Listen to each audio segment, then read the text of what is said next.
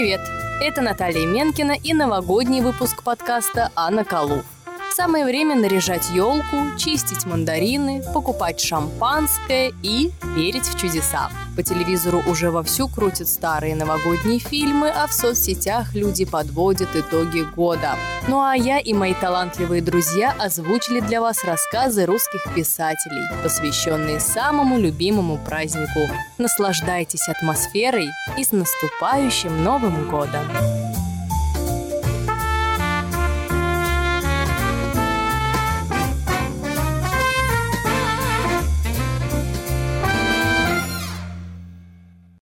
Михаил Михайлович Зощенко. Ёлка. В этом году мне исполнилось, ребята, 40 лет. Значит, выходит, что я 40 раз видел новогоднюю елку. Это много. Ну, первые три года жизни я, наверное, не понимал, что такое елка. Наверное, мама выносила меня на ручках. И, наверное, я своими черными глазенками без интереса смотрел на разукрашенное дерево.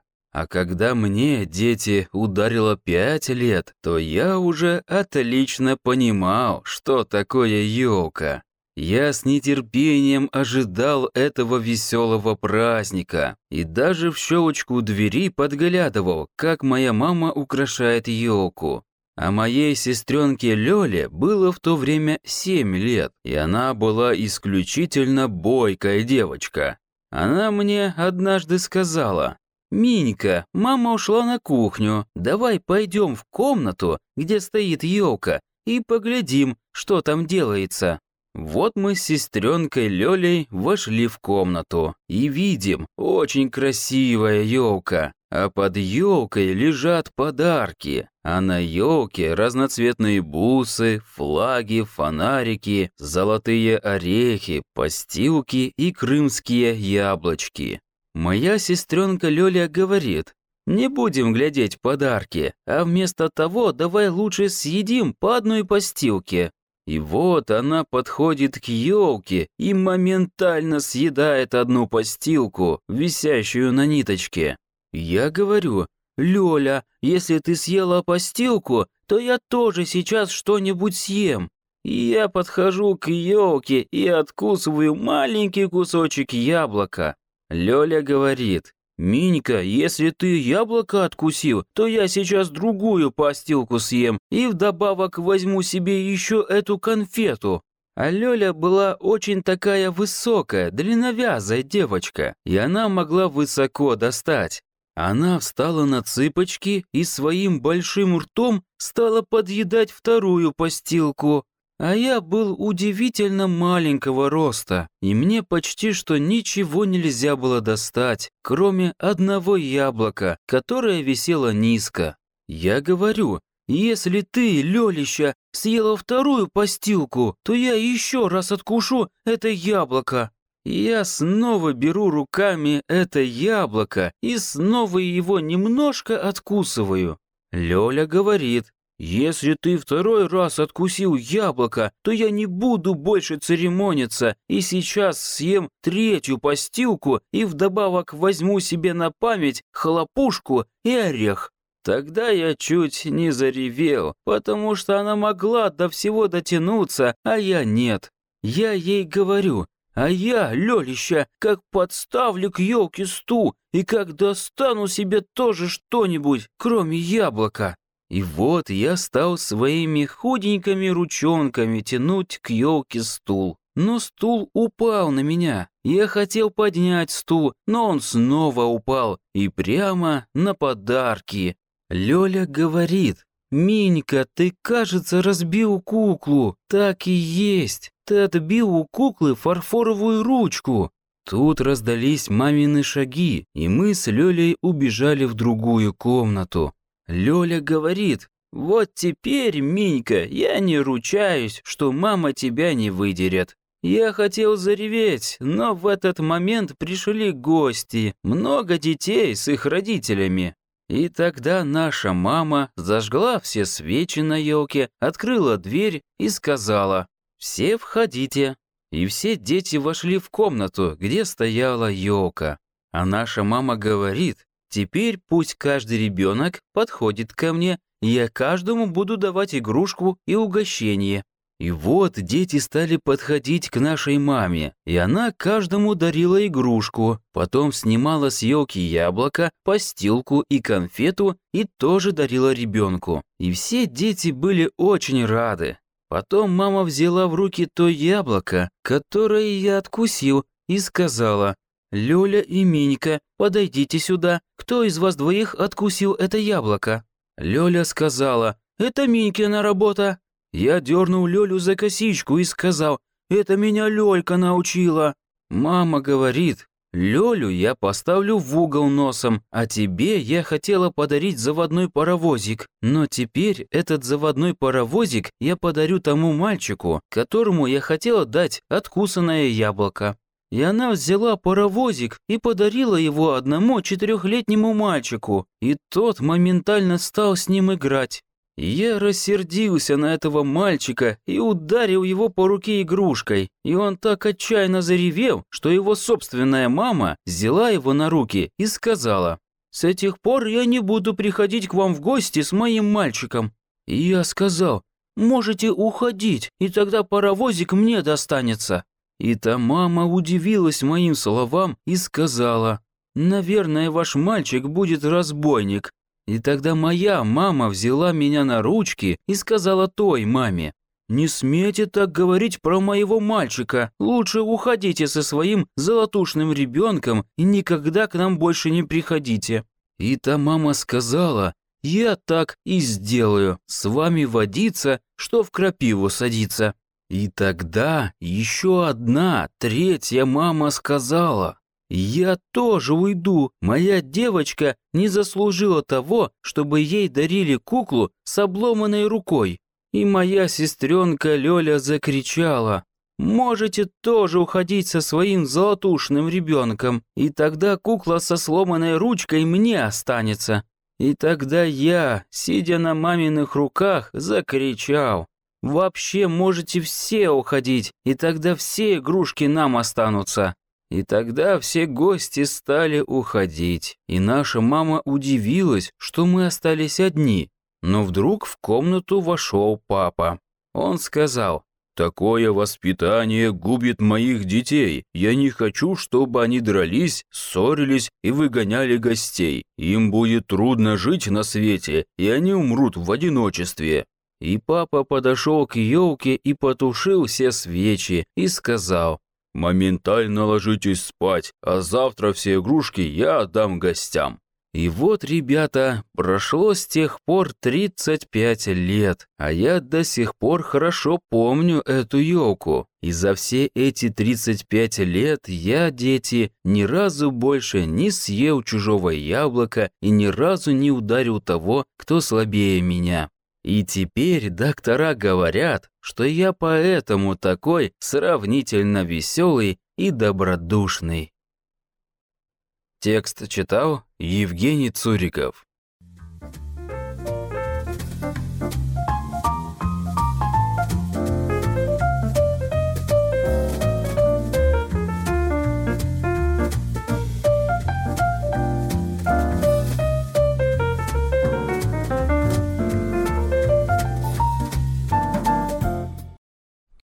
Борис Захадер.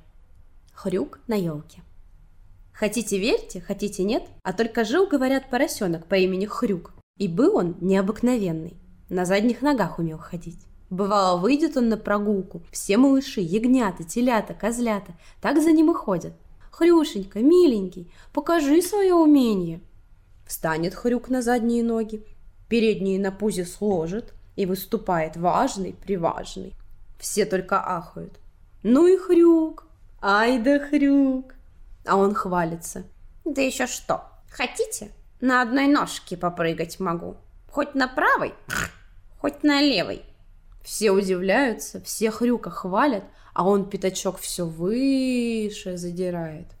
К зиме до того заважничал, с малышами и разговаривать перестал. Ходит и сам с собой рассуждает. Чем я хуже людей? Захочу вот, пойду к ребятам в школу на елку. Возьму и пойду. Услыхал это старый козел и ужаснулся. Бе-бе-бе-безумец ты! Слыханное ли это дело поросенку к людям на елку ходить?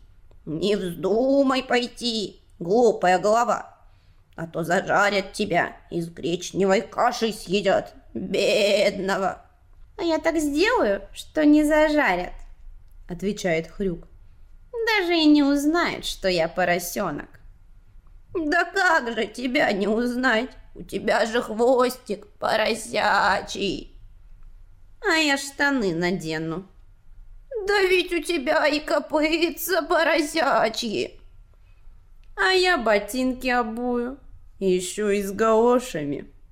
Да ведь глазки-то у тебя тоже поросячьи. Очки на что? Да у ребят там карнавал будет. Они сами нарядятся. Кто лисой, кто зайцем, а кто и серым волком. Козел только бородой затряс и пошел прочь. Толкуй, мол, с поросенком. Конечно, самому Хрюку ни в жизнь бы до такой хитрости не додуматься, но у него кошка знакомая была. В школе сторожем служила. Она-то его и надоумила. Она ему и одежку раздобыть обещала. Как пошел Новый год, прибегает кошка на скотный двор и говорит. Ну все, я достала. Давай скорее собираться, а то елку того гляди зажгут. И угощение готово, да еще какое вкусное. Услыхал Хрюк про угощение и кинулся было себя, не помня, одеваться. «Постой, постой», — говорит кошка. «Ну, «Больно ты замурмурзанный. Сначала умыться надо, а то ребята тебя сразу узнают, скажут, что это за свинья такая». Ох, неохота было Хрюку умываться, но делать нечего. С горем пополам рыльца ополоснул. Стала надеваться, штаны на голову натискивает, рукавчики на задние ноги пялит. Смех и грех. Спасибо, и тут кошка помогла. Глянул хрюк в корыце с водой и сам удивился. Ну, мальчик и мальчик. Только нос пятачком. Идут они с кошкой, а у хрюка серчишка все-таки ёкает. Что как узнают, да в кашу. Страшно. А тут по дороге козел попался. Стоит, чью-то рубашку жует. Во дворе люди повесили сушить. Увидал козел хрюка и сразу в сторонку. «Не бей меня, мальчик! Не буду больше белье жевать!» «Ага», — думает хрюк, — «не узнал меня козел, за человека принял». Веселее ему стало. Идут они дальше. Глядь, лежит под крыльцом хрюкова мамаша, рылом столбы подрывает. Только она хрюка увидела, поднялась и прочь. «Видишь?» — говорит кошка. «Как я все хорошо устроила. Не если уж тебя родная мать не узнала, значит, никто не узнает». А хрюк вместо «спасибо» как на нее цыкнет, брысь такая сякая. Кошка с перепугу на дерево залезла. Тут хрюк совсем развеселился. Так-то оно лучше думает, а то эта чистюля еще проболтаться могла. Вот и школа. Двери распахнуты, Дежурные всех встречают. Добро пожаловать, говорят. И Хрюку сказали. Добро пожаловать. Только он ничего на это не ответил. А как был в шубе и галошах, прямо в зал полез. «Погоди, погоди, мальчик!» — кричит дежурный. «Ты разденься сперва, хоть галоши сними». Нечего делать, снял хрюк галоши и в зал пошел. Там как раз концерт начинался – кто поет, кто пляшет, кто стихи читает. Все слушают, сидят тихо-тихо. А потом громко-громко хлопают. А у Хрюка одно угощение на уме. Знай, вертится на стуле, да похрюкивает. Скоро ли стол? Тише, мальчик, шепчут соседи. Ты слушать мешаешь. А он все свое. Хм, вот мальчик, удивляются соседи. Какой невоспитанный.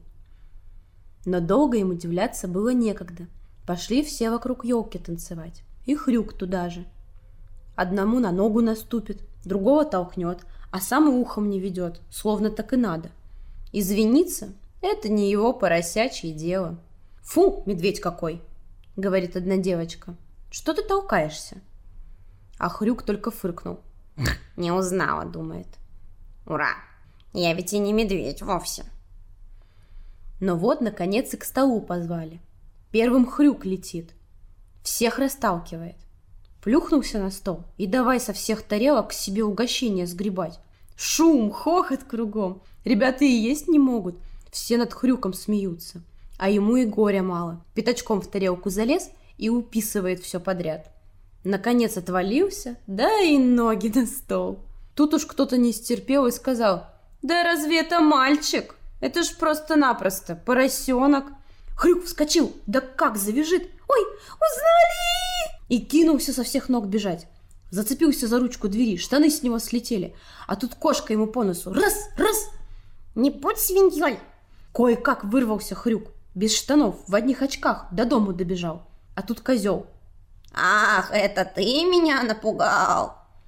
Да как его боднет, сразу и очки свалились. Чуть живой добрался Хрюк до родного хлева. Зарылся в солому, один пятачок наружу торчит. Дрожит бедняга от страха, а сам и говорит, «Да почему же они меня узнали?» И верно. Почему?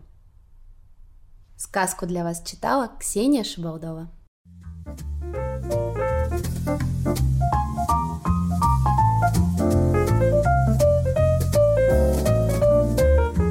забывайте подписываться на инстаграм Анна Калуф.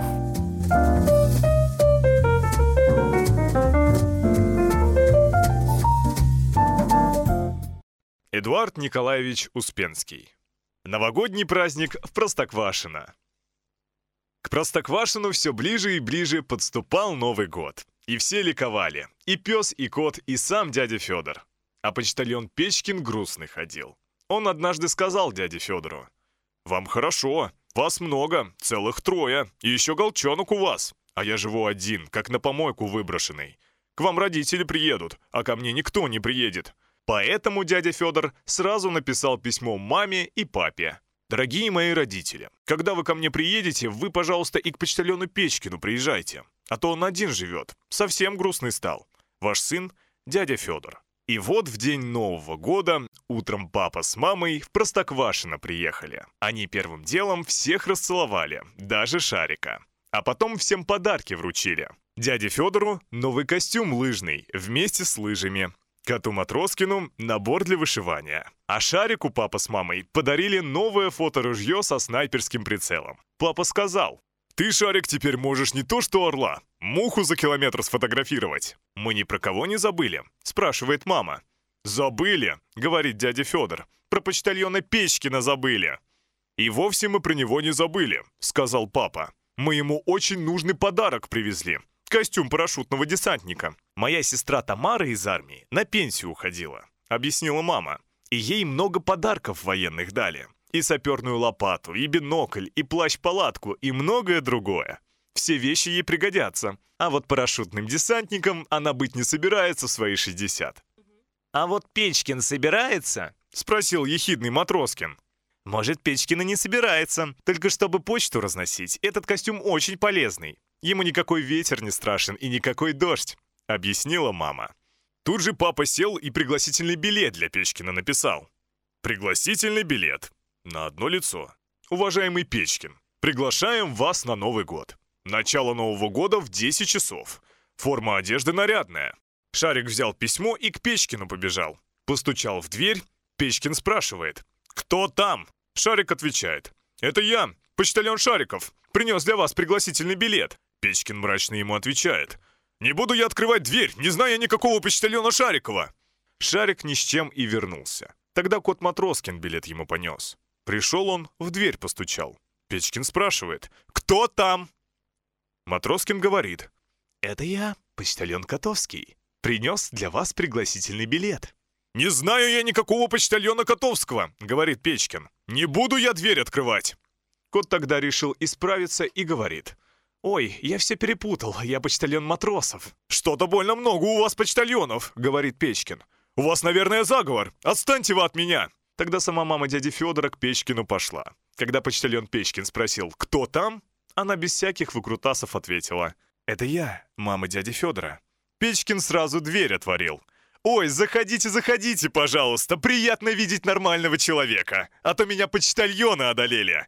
Мама все ему объяснила, какие это были почтальоны, И билет пригласительный вручила. Когда Печкин прочитал про одно только лицо, он испугался. «А как же все остальное?» «Вы не беспокойтесь, Игорь Иванович. Просто так в билетах говорится. Одно лицо. Это значит одна персона, один человек. А если бы вас с женой приглашали, написали бы на два лица». Печкин быстро успокоился, но потом опять заволновался. «Тут написано форма одежды нарядная, а у меня никакой формы вообще нет. Телогрейка одна». Мама и тут его успокоила. Вы приходите, а нарядную форму мы вам в подарок привезли». Печкин был счастлив, как никогда в жизни. Новый год в этом году был очень праздничным. В доме дяди Федора горели свечи, переливались лампочки, звучала музыка и, как это ни странно, пахло весной. Текст читал Александр Лукьянов.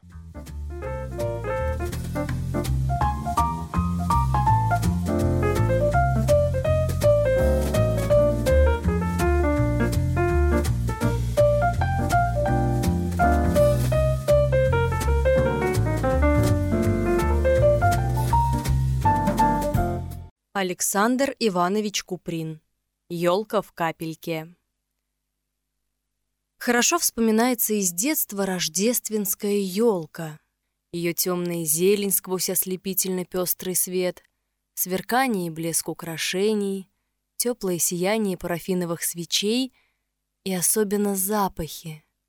Как остро, весело и смолисто пахло вдруг загоревшаяся хвоя — а когда елку приносили впервые с улицы, с трудом пропихивая ее сквозь распахнутые двери и портьеры, она пахла арбузом, лесом и мышами. Этот мышистый запах весьма любила трубохвостая кошка. На утро ее можно было всегда найти внутри нижних ветвей. Подолгу подозрительно и тщательно она обнюхивала ствол, тыкаясь в острую хвою носом. Где же тут спряталась мышь? Вот вопрос. Да и догоревшая свечка, заколебавшаяся длинным дымным огнем, пахнет в воспоминании приятной копотью. Чудесны были игрушки, но чужая всегда казалась лучше. Прижав полученный подарок обеими руками к груди, на него сначала и вовсе не смотришь. Глядишь серьезно и молча из-под лобья на игрушку ближайшего соседа. У господского Димы целый поезд с вагонами всех трех классов, заводным паровозом — у Прачкиного Васьки деревянный конь, голова серая в темных яблоках, глаза и шеи дикие, ноздри раскаленные угли, а вместо туловища толстая палка. Оба мальчугана завидуют друг другу. «Посмотри, Дима!» — изнывает от чужого счастья кривобокая кисло-сладкая гувернантка. «Вот дырочка, а вот ключик. Заводить надо так. Раз, раз, раз, раз. У, -у поехали, поехали!» Но Дима не глядит на роскошный поезд. Блестящие глаза не отрываются от Васьки, который вот уже оседлал серого в яблоках, стегнул себя кнутиком по штанишкам и вот пляшет на месте, горячится, ржет ретивый конь и вдруг галопом в кось, в кось. У Димы катастрофа. Крушение поезда, вагоны падают на бок, паровоз торчит вверх колесами, а колеса еще продолжают вертеться с легким шипением. «Ах, Дима, зачем же толкать паровозы ногами? Как тебе не стыдно?» «Не хочу паровоза! Хочу Васькину вошить! Отдайте ему паровоз, а мне вошить! Хочу вошить!» Но гордый Васька горцует, молодецкий, сбочинившись на коне и небрежно кидает. «Ишь ты какой! Захотел тоже!»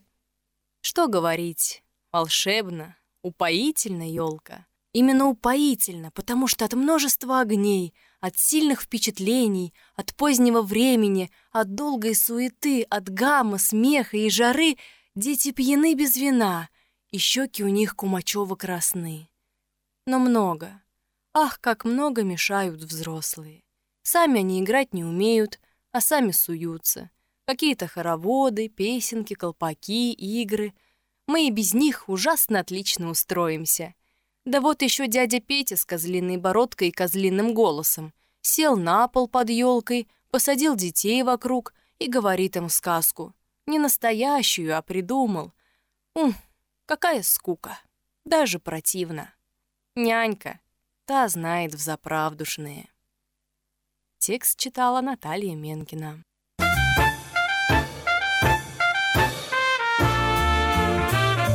Наступающим Новым годом и всего вам доброго!